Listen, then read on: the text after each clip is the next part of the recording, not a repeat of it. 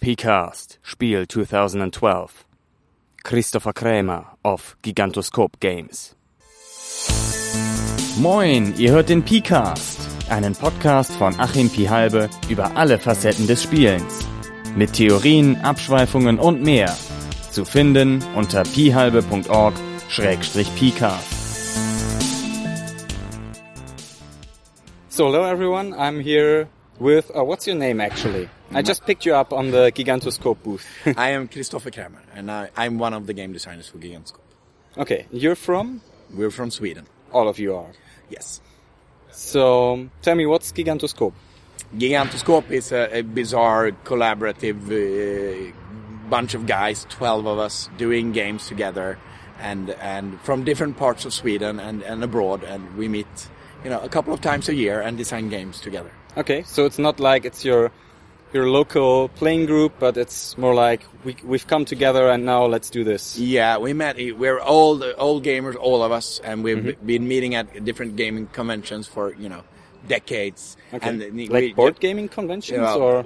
most of us are role players Oh, okay. to start with. Yeah, that's that's very nice because this is mostly, but not only a role playing podcast. Oh, So that's very nice to know. Uh, uh, uh, all of us are role players to begin with, and a lot of us are, you know, have built the dioramas and stuff to play role play games. Uh, but as we Okay. got older, and you know, kids and houses, you, you, it's it's hard to find all the time to do role plays. It Mm-hmm. takes a lot of time, and we drifted into board games. And as we are creative guys, we wanted to do our own, of course. Okay. So, um, so how do you do, do you design games? Well, we, we do in in a lot of ways. I mean, some some ideas just come to us and we do them.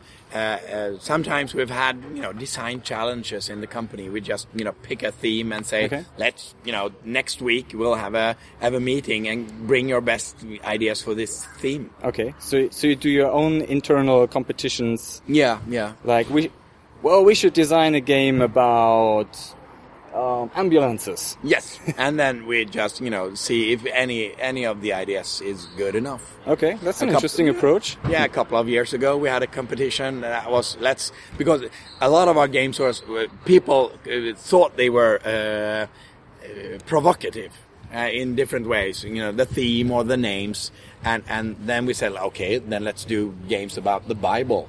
I mean, how provocative is that? Okay. And and uh, one of the games, Genesis, was actually produced, and it was a good board game. And another uh, game from that challenge made it into uh, um, an iPad game. Uh, Okay, That that's not being. Uh, it is being produced now and it's being released maybe next year. Okay. So it was a good challenge. Other challenges have not gone so well. Okay, but but that's part of the job, right? Yeah, yeah, You, no problem there. you, you design a lot of things, and most of them, like rot in your drawer. Or Yeah, something. yeah. I mean, ideas are cheap. That's the main thing when you do design work. I mean, ideas are 20 a dozen. It, it's all the work that goes from idea to production. That is the big thing. So, um, do you have also illustrators and designers and stuff like that? So you can do everything Yeah, we can do except the printing. Yes, we can do everything in house. We Okay. have uh, designers, uh, copywriters, uh, people wor- working in commercial, you know, in the commercial uh, commercial industries, Mm-hmm. Marketing. in marketing. Yes, and we have uh, people working with economy, and we have two or three illustrators that work professionally. So Okay, that's very do- fortunate for you. Yeah, yeah. that's one of the perks of being twelve. Ah, okay. So, ah, do you have a common style on your games then? If you have your in-house illustrators, or Well, eh, it, eh, we try to do things in different ways, but yeah, I would say that our fans that, that like our games, they, they would probably recognize a Gigantoskop game, even if they didn't know about it before, because there's a kind of humor in all our mm-hmm. games, and and uh, Peter Svärd, who's doing a lot of the illustration work, he has a style that can be recognized and so on. So yeah, okay? Because I, I just I just had a quick game of Big Bada Boom, Hmm. and um, the the illustrations I saw they reminded me. Oh, that's that's a very funny illustrations, like in this Spank the Monkey thingy I played some Yeah, well, well it's the it's the same uh, illustrator doing the illustrations, Mm. and in Bada Boom, he's collaborating with one of our other illustrators that Okay. is doing the the, the, the colors. So Mm-hmm. he's doing the drawings, and another guy is Ah, doing the coloring, and they work together in this kind of Mike Mignola style of cartoons that they do for the. Uh, he's just a, he does Hellboy. The Hellboy Ah, okay. illustrator is, you know, so it's kind of that style. Okay. And and for another game, they choose another style. So. Okay, so so what are the games you have in store? Uh, we started out with Spank the Monkey, and then we expanded that with Monkey Business. It's an expansion. Then we made Bada Boom, and now we just made Big Bada Boom. That is a, a, an expansion to that game. Which, which makes total sense. Yeah, of course, um, of, course, and and this we made in the, the, the bomb packaging that is so spectacular. is very nice. I'm going to pick that up Oh, afterwards. uh, thank you. And and then we made uh, Kablamo, which is a Rus- Russian roulette game. That was uh, dubbed the most offensive game ever published by an American company. Okay, now you've got me hooked. Yes. Tell, yeah, tell us about it. No, it's a Russian roulette game. Every every player has a, a, a his own revolver cylinder, basically that can uh, rotate, and you have bullets, cardboard bullets with with instructions on them, action bullets and and uh, you know live bullets that will kill you. And and every player picks a number of bullets and places it in his cylinder, both live bullets and action bullets. And then during the different turns, they will try to, to move all the dangerous live bullets out of their own revolvers into the other player's revolvers by Okay. playing different actions. And as uh, you can't look at the bullets, so you- have to remember where, where live bullets are. And all cylinders are rotating all the time, and bullets are moving in and out of revolvers. So it's kind Okay. of a very hard memory game with strategy. And it's just hilarious. And. Which will people, kill you. Yeah, yeah. And people, like metaphorically. yeah, and people, they, you know, are eliminated from the game all the time. Mm-hmm. But it's very fast and very funny.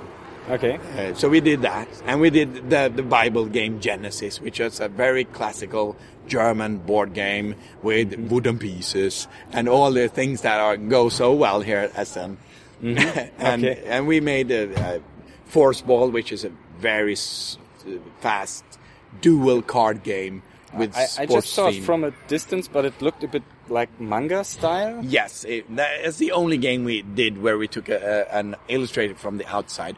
It was uh, for a customer, and they wanted science fiction manga action style, so we did that. So it's Okay. a futuristic sports dual game, Okay. and it's doing very well. Yeah, I mean people like it a lot. Okay. So now we just we scratched some of your games. Let's let's go to the other two. Just give us a quick impression of Spank the Monkey. Spank the Monkey was uh, the first game we, we released, and uh, it, we just had a lot of ideas, and we picked that, and that was just very fortunate for us because it went through the roof immediately. People mm-hmm. loved it, and we sold a lot, and, and a lot of the money we made from Spank the Monkey has gone into making all of our other games. Mm-hmm. So it's nice. It's it's a humoristic card game for for the whole family, and it's very easy to learn. Like five minutes, you're into the game. Mm-hmm. And and it's about uh, workers at a junkyard that has got a troublesome monkey that has gone into the junkyard, and it's sitting on top of a tower of junk and throwing stuff and and the, the boss instructs all the workers at the junkyard to, to spank the monkey to get it and and they try to build towers of junk to reach the monkey but as the reward Sofas, traffic lights. yeah yeah anything every strange item you can find at the Aren't there nuclear bomb? No, in, Yeah, inter- there's intercontinental missile. yeah, or it's a, there's yeah. a missile there. I mean, it's illegal. You can't place them at, at you know junkyards really, but someone did it, uh, anyway. And, and you, you try to race to get to the monkey. And as the boss has promised a nice reward, everyone wants to be there first. So if someone is getting too close, people start to throw things at their towers to make them collapse.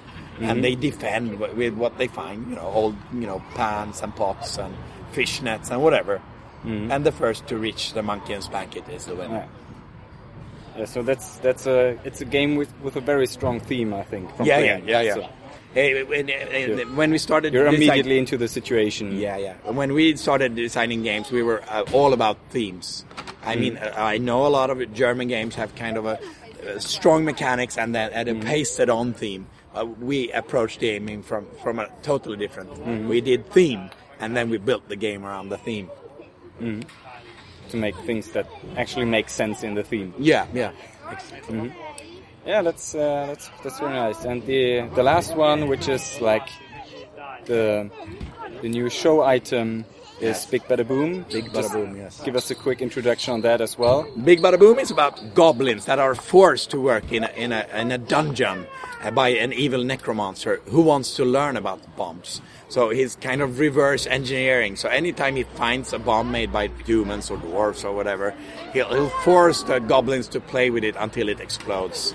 And then he will resurrect them, uh, which is very painful. And then he will ask them what was the last thing they did to the bomb before it exploded. And he learns that way. So th- he, he's learning about bombs, but the goblins are just dying every day. So it's painful. So they, they try to, to uh, get gold to bribe the trolls to get out of there.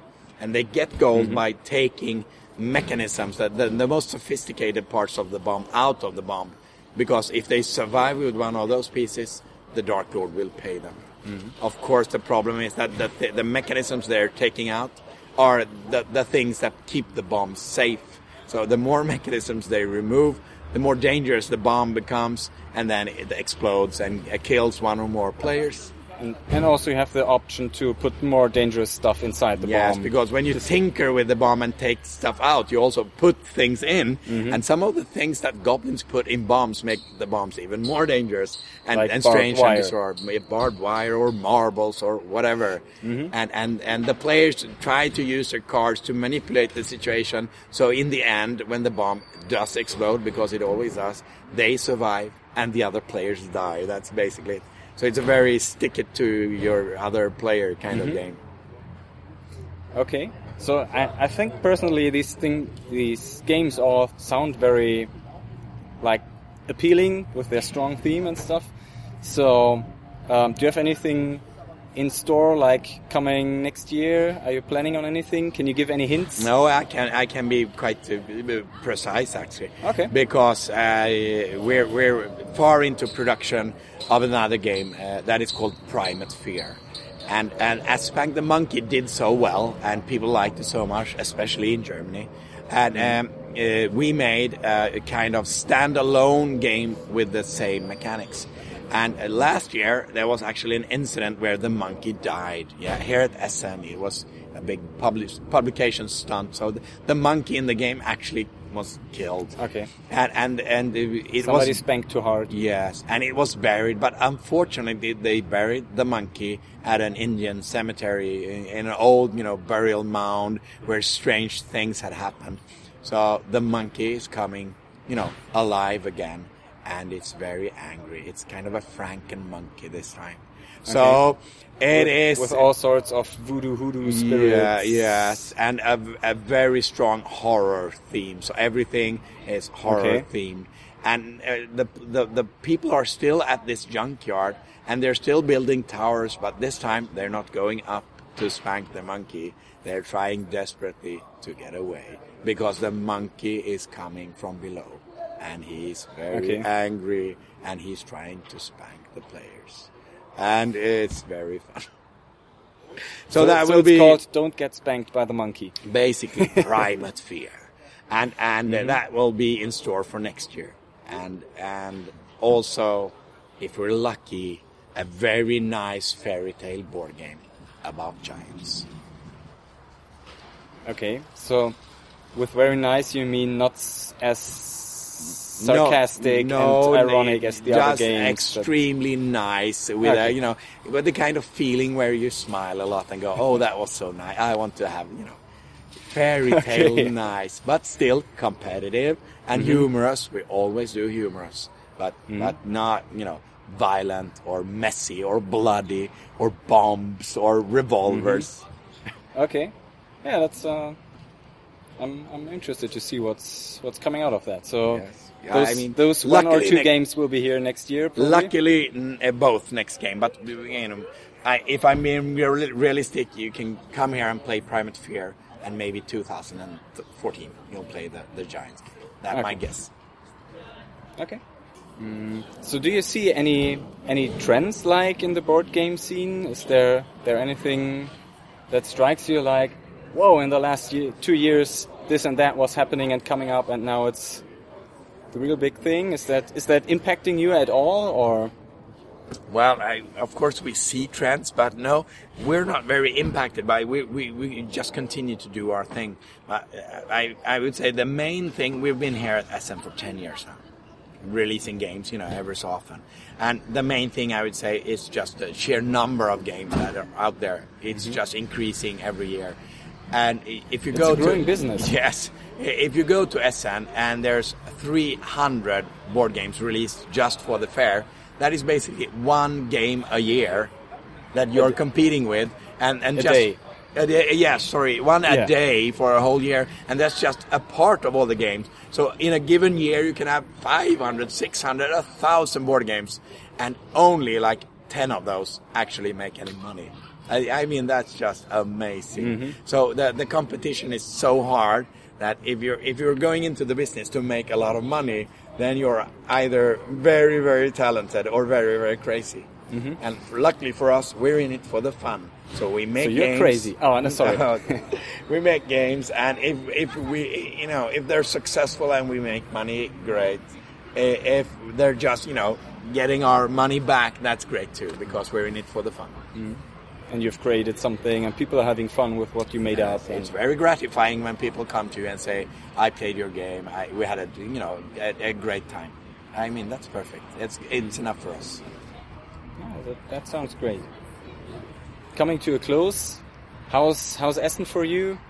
Did you did you find any new games that you bought, wanted to play, found interesting? Yeah, I mean, Essen is always great for us. I mean, that's part of the reason why we do this. I mean, eh, I, I wouldn't say we get rich going to Essen because it's, you know, we're a lot of guys and hotel rooms and Yeah. travels. But eh, in the end, it's worth it for us because we get all the inspiration and we meet all the people. And of course, there are nice games. I mean, well, we find a lot of nice games every year.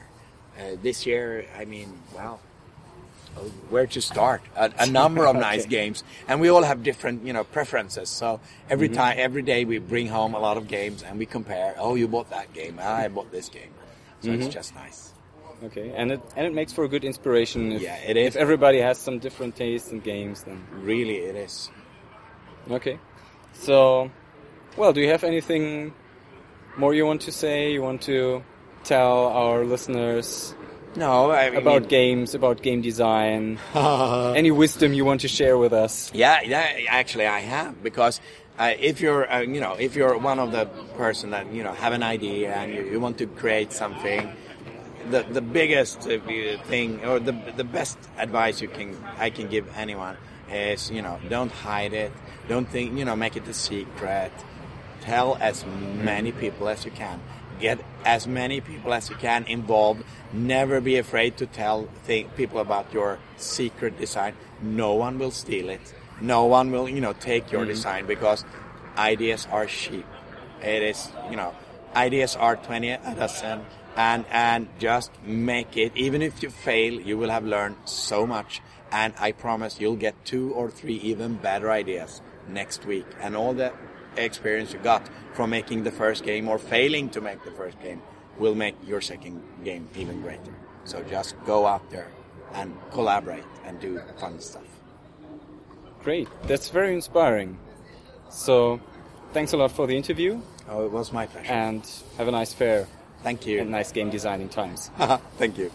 Bye. Bye. Vielen Dank fürs Zuhören. Anregungen, Kritik und eigene Überlegungen gehen als Text oder Sprache an pcast.phalbe.org oder in den Blog. Bis bald.